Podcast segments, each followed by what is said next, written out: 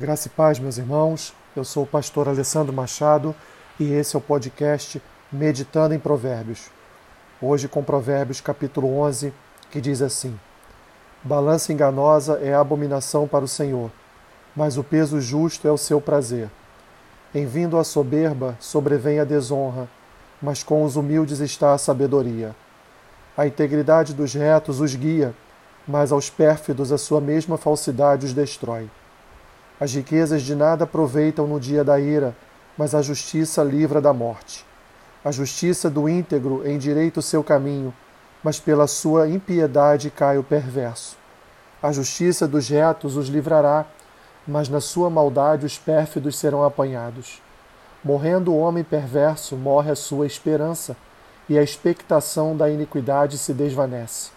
O justo é libertado da angústia, e o perverso a recebe em seu lugar.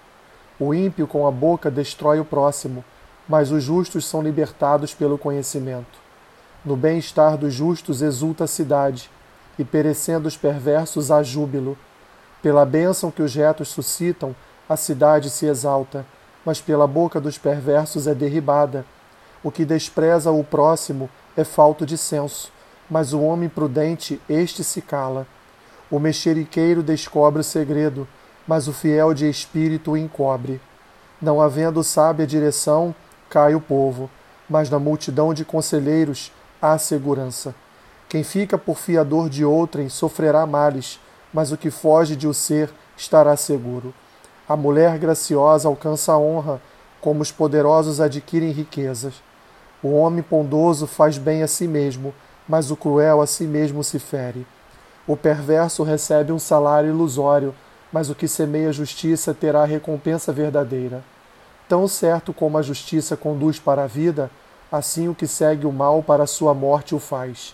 Abomináveis para o Senhor são os perversos de coração, mas os que andam em integridade são o seu prazer. O mal é evidente, não ficará sem castigo, mas a geração dos justos é livre. Como joia de ouro em focinho de porco, assim é a mulher formosa que não tem discrição. O desejo dos justos tende somente para o bem, mas a expectação dos perversos redunda em ira. A quem dá liberalmente, ainda se lhe acrescenta mais e mais. Ao que retém, mais do que é justo, ser-lhe-á em pura, pura perda. A alma generosa prosperará, e quem dá a beber será descedentado. Ao que retém o trigo, o povo amaldiçoa, mas bênção haverá sobre a cabeça do seu vendedor. Quem procura o bem alcança favor, mas o que corre atrás do mal, este lhe sobrevirá. Quem confia nas suas riquezas cairá, mas os justos verde... reverdecerão como a folhagem. O que perturba sua casa herda o vento, e o insensato é servo do sábio de coração. O fruto do justo é árvore de vida, e o que ganha almas é sábio.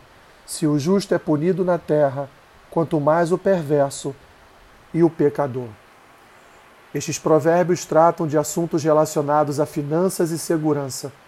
Os versículos 1 ao 4 já falam que as riquezas do ímpio não vão salvá-lo.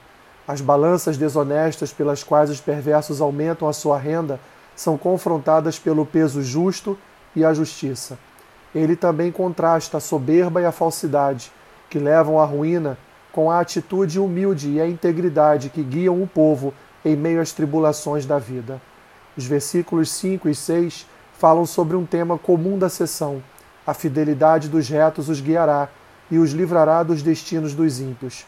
Os versículos 7 a 8 e 8 retratam o ímpio que esperava estar seguro na sua riqueza desonesta, acumulada injustamente, conf confirmando ser em vão.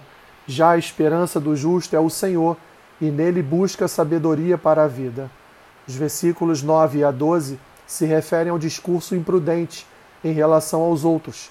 O ímpio difama seu próximo, e o que fala mal de seu próximo não tem juízo. Descreve ainda uma cidade que se beneficia ou sofre com a presença, presença dos justos ou dos perversos. Ela vive de acordo com eles. Assim, a pessoa que calunia não pode ser confiável para assuntos particulares, mas o fiel e justo sabe manter as coisas em sigilo, é confiável. Portanto, deve-se ser prudente na escolha de pessoas para compartilhar assuntos sigilosos. Já o conselheiro tem o papel de ajudar na tomada de decisões de forma sábia e prudente. Ser fiador, como diz o provérbio, de alguém é assumir para si uma dívida que não é sua, é uma forma de imprudência. Os versículos 16 ao 21 dividem-se em três partes relacionadas a temas comuns: a mulher bondosa, o homem bondoso e o indivíduo cruel. A riqueza injusta não conduz à felicidade.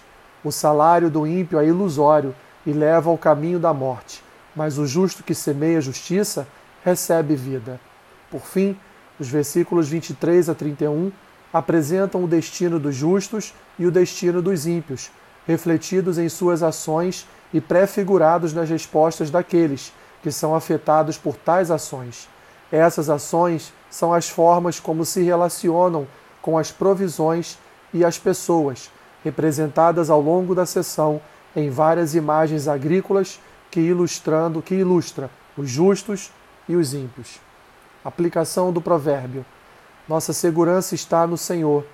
Ele é quem nos sustenta e envia provisão diária para nossa casa.